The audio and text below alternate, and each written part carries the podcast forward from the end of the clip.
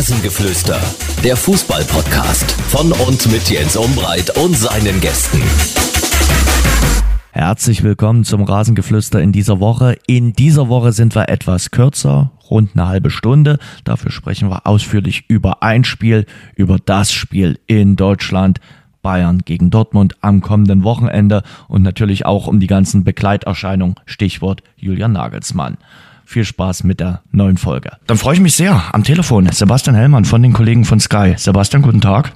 Hallo, guten Tag. Sebastian, ich freue mich, dass es klappt. Und die große Frage, die man bei, ich sag mal, geschichtlichen äh, Ereignissen in Anführungszeichen, aber bei großen Ereignissen und bei unerwarteten Ereignissen immer äh, stellt, äh, ist, wo warst du? Äh, und die Frage stelle ich mir bei dir. Wo warst du am letzten Donnerstag, als die ersten Gerüchte um Julian Nagelsmann aufkamen?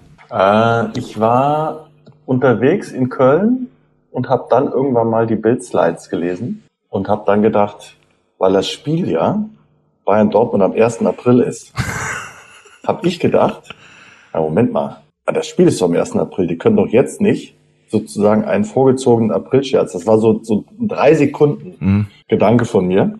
Und dann ähm, habe ich echt gedacht, äh, ja, Donnerwetter, ne? Es mhm. ist manchmal gibt es Dinge, die kann keiner vorhersehen. Also auch du hast es nicht vorhergesehen, weil du hängst ja nun mit allen Experten dieser Welt zusammen. Äh, Lothar ist sehr nah dran am FC Bayern. Aber auch du oder ihr habt in der Situation jetzt nicht damit gerechnet, dass es mal wieder vor einem Dortmund-Spiel kommt. Nee, nee, das gar nicht. Und es war auch, dass wir eigentlich das Gefühl hatten, dass die jetzt noch irgendwie enger zusammenrücken nach diesem Sieg gegen Paris, ne? nach mhm. dem Weiterkommen. Und diese, wenn du diese Champions League-Bilanz nimmst, die ist ja überragend. Mit mhm. acht Siegen, ich glaube zwei Gegentore. Das geht ja nicht besser. Was richtig ist, dass man immer so ein bisschen das Gefühl hatte, dass so die ganz große Wärme zwischen Club und Trainer und Mannschaft, die mhm. ist nie so richtig entstanden. Mhm. Ich weiß auch gar nicht, woran das liegt. Und habe jetzt aber gedacht, dass sich das auch irgendwie gibt mit der Zeit, weil das natürlich auch Umbruch, neue Ära und so weiter, also was auch alles postuliert wurde vom Verein.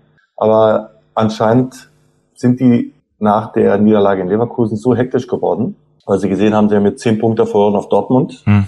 dass sie sich dann doch irgendwie in der Gesamtabwägung ja, bemüßigt gefühlt haben zu handeln. Aber was sich natürlich alle fragen ist, reicht jetzt nicht mal mehr Platz zwei mit einem Punkt äh, Abstand auf den Tabellenführer äh, Champions League Viertelfinale, Pokal Viertelfinale. Du bist in allen drei Wettbewerben noch dabei. Du hängst ja die Latte so unermesslich hoch mhm. für, für die nächsten Bayern-Trainer. Total. Also wenn wir jetzt mal nach England gucken, Klopp hat Mühe, die Champions League zu erreichen mhm. mit Liverpool. Keine Diskussion. Pep Guardiola ist, glaube ich, sieben Punkte hinter Arsenal. Keine Diskussion. Angelotti ist neun Punkte hinter Barcelona. Keine Diskussion. Also es muss ja noch irgendwas anderes gegeben haben, weil Sie haben es ja gerade gesagt, alle drei Wettbewerbe, wenn die jetzt gewinnen gegen Dortmund, sind sie wieder mit zwei Punkten vor. Risiko für Tuchel ist sehr groß, für Hassan Salihamidzic auch, weil wenn Tuchel nicht funktioniert, werden alle sagen, es kann ja nicht am Trainer gelegen haben. Mhm. Also ich glaube, dass er da auch ein Problem bekommt. Also es muss irgendwas geben, was wir nicht wissen. Also ja. anders kann ich es mir nicht erklären. Es gibt ja jetzt schon die ersten Berichte, Sportbild berichtet, äh, dass es einen Streit zwischen Manet und äh, Nagelsmann gegeben haben äh, soll nach dem Champions League äh, Viertelfinale, nach dem Weiterkommen gegen Paris. Weil Aber Manet, das reicht ja nicht. Das finde ich eben auch. Also es reicht ja nicht, um dann zu sagen, wir beenden unser großes Trainerprojekt. Denn das so war es ja ausgelegt. also Nagelsmann und äh, Bayern sollten ja das große Match äh, sein, wenn man es mal so sagen äh, darf. Und das war ja nicht nur für 20 Monate ausgelegt. Genau. Und ähm, auch, ich meine, der Ex-CEO von Adidas, mhm. Herbert ja. Heiner, hat ja noch dieses Kicker-Interview gegeben, mhm. wo ich dann auch sage, wie, wie kann das sein? Also welche Rolle spielt eigentlich so ein Mann und auch in den letzten Wochen haben ja alle gesagt, wir stärken Julian Nagelsmann den Rücken. Also bei dir doch auch bei beim Champions League Spiel. Ja, äh, Oliver Kahn kam runter und fast ungefragt hat er gesagt, wie denn sowas aufkommen könnte, selbst wenn wir ausscheiden, würde Julian Nagelsmann nicht äh, zur mhm. Disposition stehen. Also ja, ja, genau. Aber wie gesagt, die Gründe, die die Bayern genannt haben auf den Pressekonferenzen, da muss ja noch, die sind ja nicht nachvollziehbar. Also in Summe kann man sagen, okay, alles, wir haben jetzt alles gehört, es gibt aber keinen wirklichen Grund für eine Entlassung. Mhm. Und was noch dazu kommt, ist, dass Julian ja in diesen großen Spielen auch bewiesen hat, Julian Nagelsmann mit der Mannschaft, dass es funktioniert. Also deswegen, ja, schwierig. Die Kommunikation des FC Bayern, wie würdest du die äh, bewerten? Also aus meiner Sicht ganz weit entfernt äh, ja, haben sie nach 19 Stunden dann wohl äh, reagiert, nachdem die ersten Gerüchte aufkamen. Und musste man unbedingt Julian Nagelsmann da am Freitag nochmal vorfahren lassen, wo alle Kameras draufhalten und jedes Blitzlichtgewitter dann nochmal mitnehmen?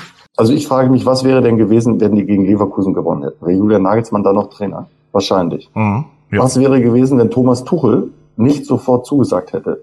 Würde Julian Nagelsmann dann gegen Dortmund auf der Bank setzen? Wahrscheinlich. Das heißt doch, wenn ich den Entschluss fasse als Vorstand, mhm. als CEO von den Bayern, Julian Nagelsmann ist nicht mehr der Richtige, aus welchen Gründen auch immer, muss ich doch als allererstes den Telefonhörer nehmen und sagen, Julian, wir haben uns überlegt und sind zu dem Entschluss gekommen, unsere Wege trennen sich jetzt. Was ja okay ist. Die Bayern stellen ein und die Bayern feuern. Mhm. So, das ist nun mal die Rolle des Arbeitgebers. Aber erst abzuwarten, dass Tuchel Ja sagt, dann wird's durchgesteckt und Julian bekommt die Information, Julian Nagelsmann, dass er raus ist, also das finde ich chronologisch und kommunikativ also mehr als schlecht, muss ich ganz ehrlich sagen. Hm. Wie gesagt, ich fand es äh, von der Art und Weise auch äh, ja grenzwertig. Und äh, wie gesagt, ich fand es auch schwierig, dass er dann dort am Freitag nochmal vorfahren musste und sich das alles anhören äh, musste und dadurch dieses Blitzlichtgewitter. Äh, man hätte ja. sich ja auch woanders treffen können nochmal am, am, am, am ja, Freitag, wenn man es dann unbedingt persönlich äh, machen will. So und, und, und Nagelsmann wusste ja, was da bei dem Termin auf ihn zukommt. Wobei das in Deutschland natürlich so eine Trainerlassung immer auch, ähm, die wird ja zelebriert. Ne? Also wenn in England irgendjemand rausfliegt ja. äh, bei Chelsea, dann setzt sich der zweite Mediendirektor dahin. Hm äh, und sagt herzlich willkommen, schön, dass Sie da sind. Äh, der alte Trainer ist weg, wir danken Ihnen, das ist der neue Trainer. Äh, bitte Ihre Fragen an den neuen Trainer und das war's dann. Ne? Also da sind wir schon auch sehr, sehr groß in allem, ne? das muss man jetzt auch sagen. Also wir weiden das aus. Ja. Hm. Jetzt Thomas Tuchel. Viele andere Kandidaten waren ja nicht auf dem Markt. Äh, du hast es auch schon durchklingen lassen. Ich glaube, sie wollten Thomas Tuchel nicht ein zweites Mal durch die Lappen sich gehen lassen, die Bayern. Äh, passt das, Tuchel und Bayern? Ich glaube, so groß unterscheiden sich Julian Nagelsmann und Thomas hm. Tuchel nicht. In, der, der Erfahrung. Weise, wie sie, wie sie ja, nee, wie, nee, das, das ist das Einzige. Also wie sie Fußball denken, dieses perfektionistische ähm, und und und. Das, das, ich glaube, dass sie sich da sehr ähnlich sind. Mhm. Beides sehr gute Trainer. Und Thomas Tuchel hat, hat den Vorteil jetzt, dass er die Station mit äh, PSG und Chelsea und dem Champions League Titel, dass er wirklich mit schwierigen, großen Charakteren gearbeitet hat, also wie Neymar oder Mbappé ähm, und äh, Verratti, äh, Di Maria und äh, bei Chelsea waren ja auch ein paar Hochkaräter dabei.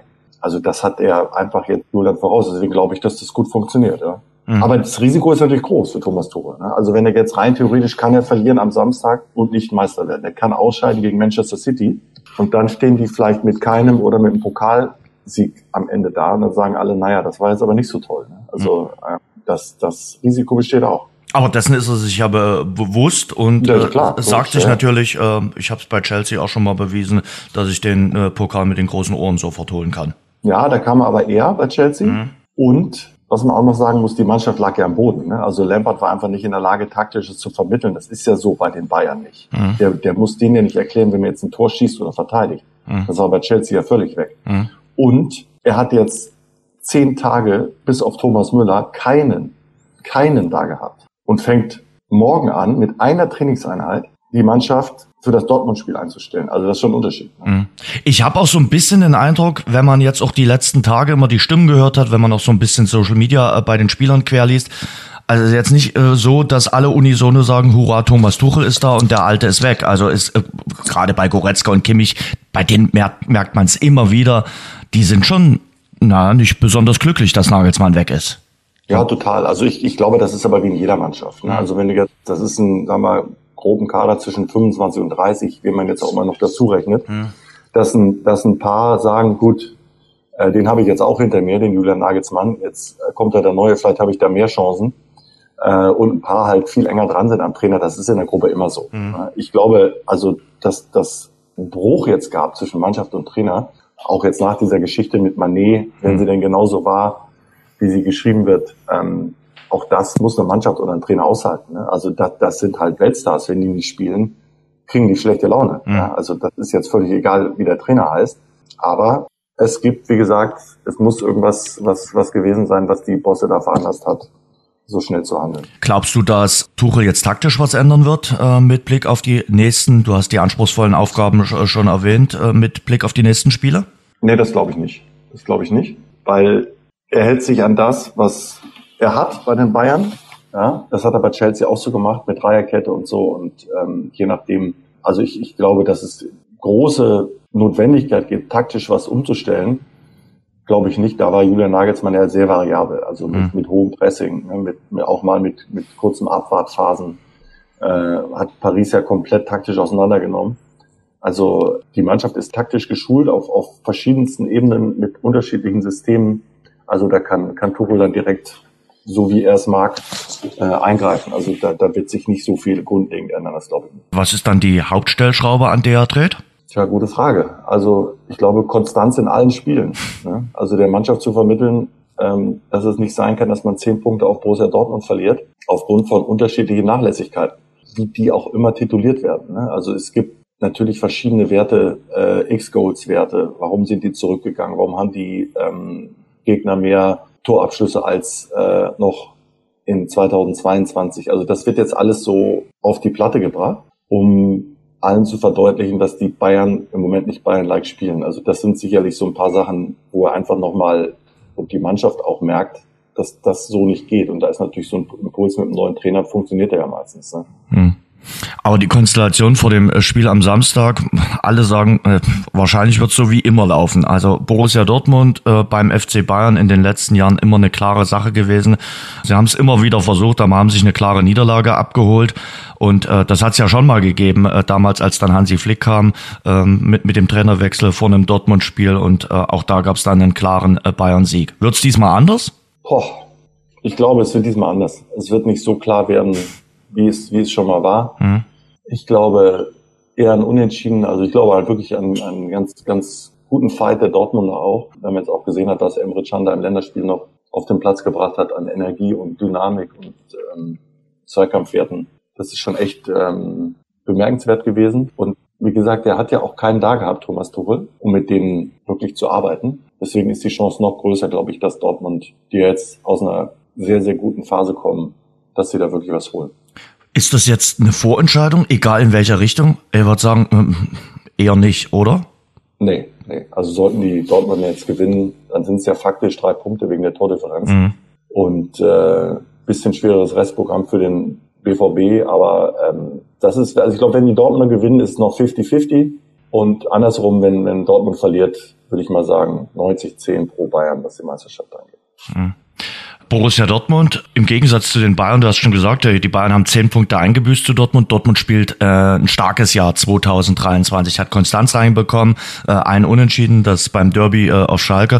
Und es liegt, du hast äh, gerade Emre Can schon erwähnt, Emre Can ist sicherlich so ein Faktor, hinten Kobel und natürlich auch Brandt. Äh, es gibt ein paar Spieler, die unheimlich Konstanz in ihre Leistung auch reingebracht haben, eben äh, Can und Brandt. Ja, total. Also Can hat ja sowieso so eine Art Charakterwandlung nochmal mhm. vollzogen und hat sich ja selber nochmal so auf sich besonnen und gesagt, okay, was, was hat mich zu einem guten Spieler gemacht, aber eben nicht zu einem sehr guten für Borussia Dortmund. Ne? Also hat äh, Fehler bei anderen gesucht, also alles Zitate von Imre Can jetzt. Ähm, und äh, nochmal einen Schnörkel zu viel gespielt, anstatt den klaren Pass. Das hat er überprüft selber und hat es dann verändert.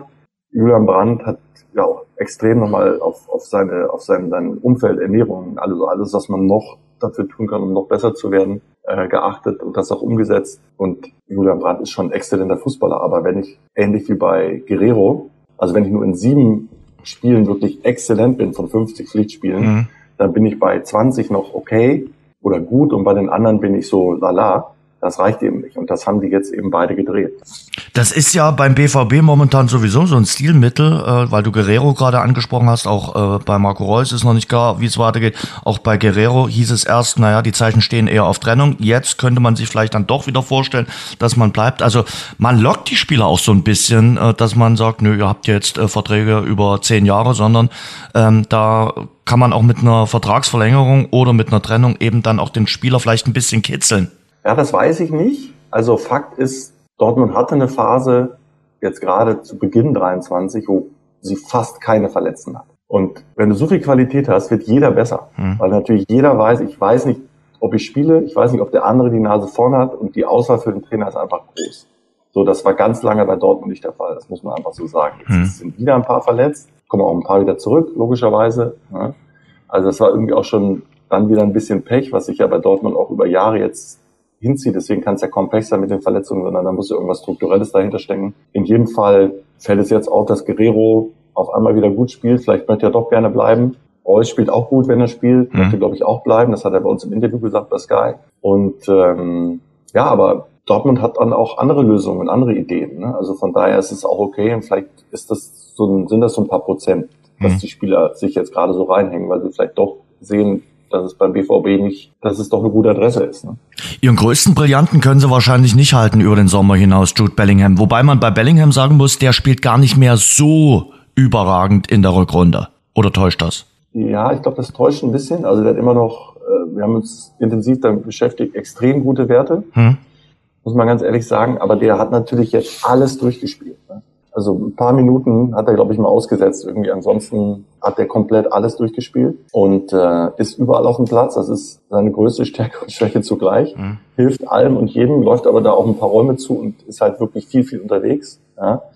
Ich glaube, das ist jetzt tatsächlich nur eine Nuance. Äh, vielleicht sieht es nicht mehr so spektakulär aus, wie es schon mal ausgesehen hat. Aber dem jetzt irgendwie eine Krise äh, beizureden, das, das äh, finde ich, ist es immer noch einer der besten. Vielleicht ja. ist er nicht bei 100 Prozent, sondern eher bei 95. Mhm. Wie siehst du denn Mats Hummels? Über den wird äh, ja nur noch weniger äh, gesprochen, ist äh, aktuell auch nur noch Ersatzspieler, äh, weil Schlotterbeck und Süle die Stamminnenverteidigung spielen. Auch dessen Vertrag läuft ja aus. Da geht's ein bisschen geräuschloser ab als bei äh, Marco Reus. Klingt das im Sommer ja, ich, aus? Ich hoffe, dass, dass die sich einfach nochmal einigen auf eine Verlängerung. Mhm. Ich kenne jetzt die Gedanken von Mats nicht. Ich glaube, dass der auch gerne mal woanders spielen würde, also jetzt USA oder so. Wenn er spielt, spielt er gut, finde ich. Mhm. Ja. Ähm, ich sehe ja, wie elegant und gentleman-like der mit seiner Rolle umgeht. Andere pushen noch dabei.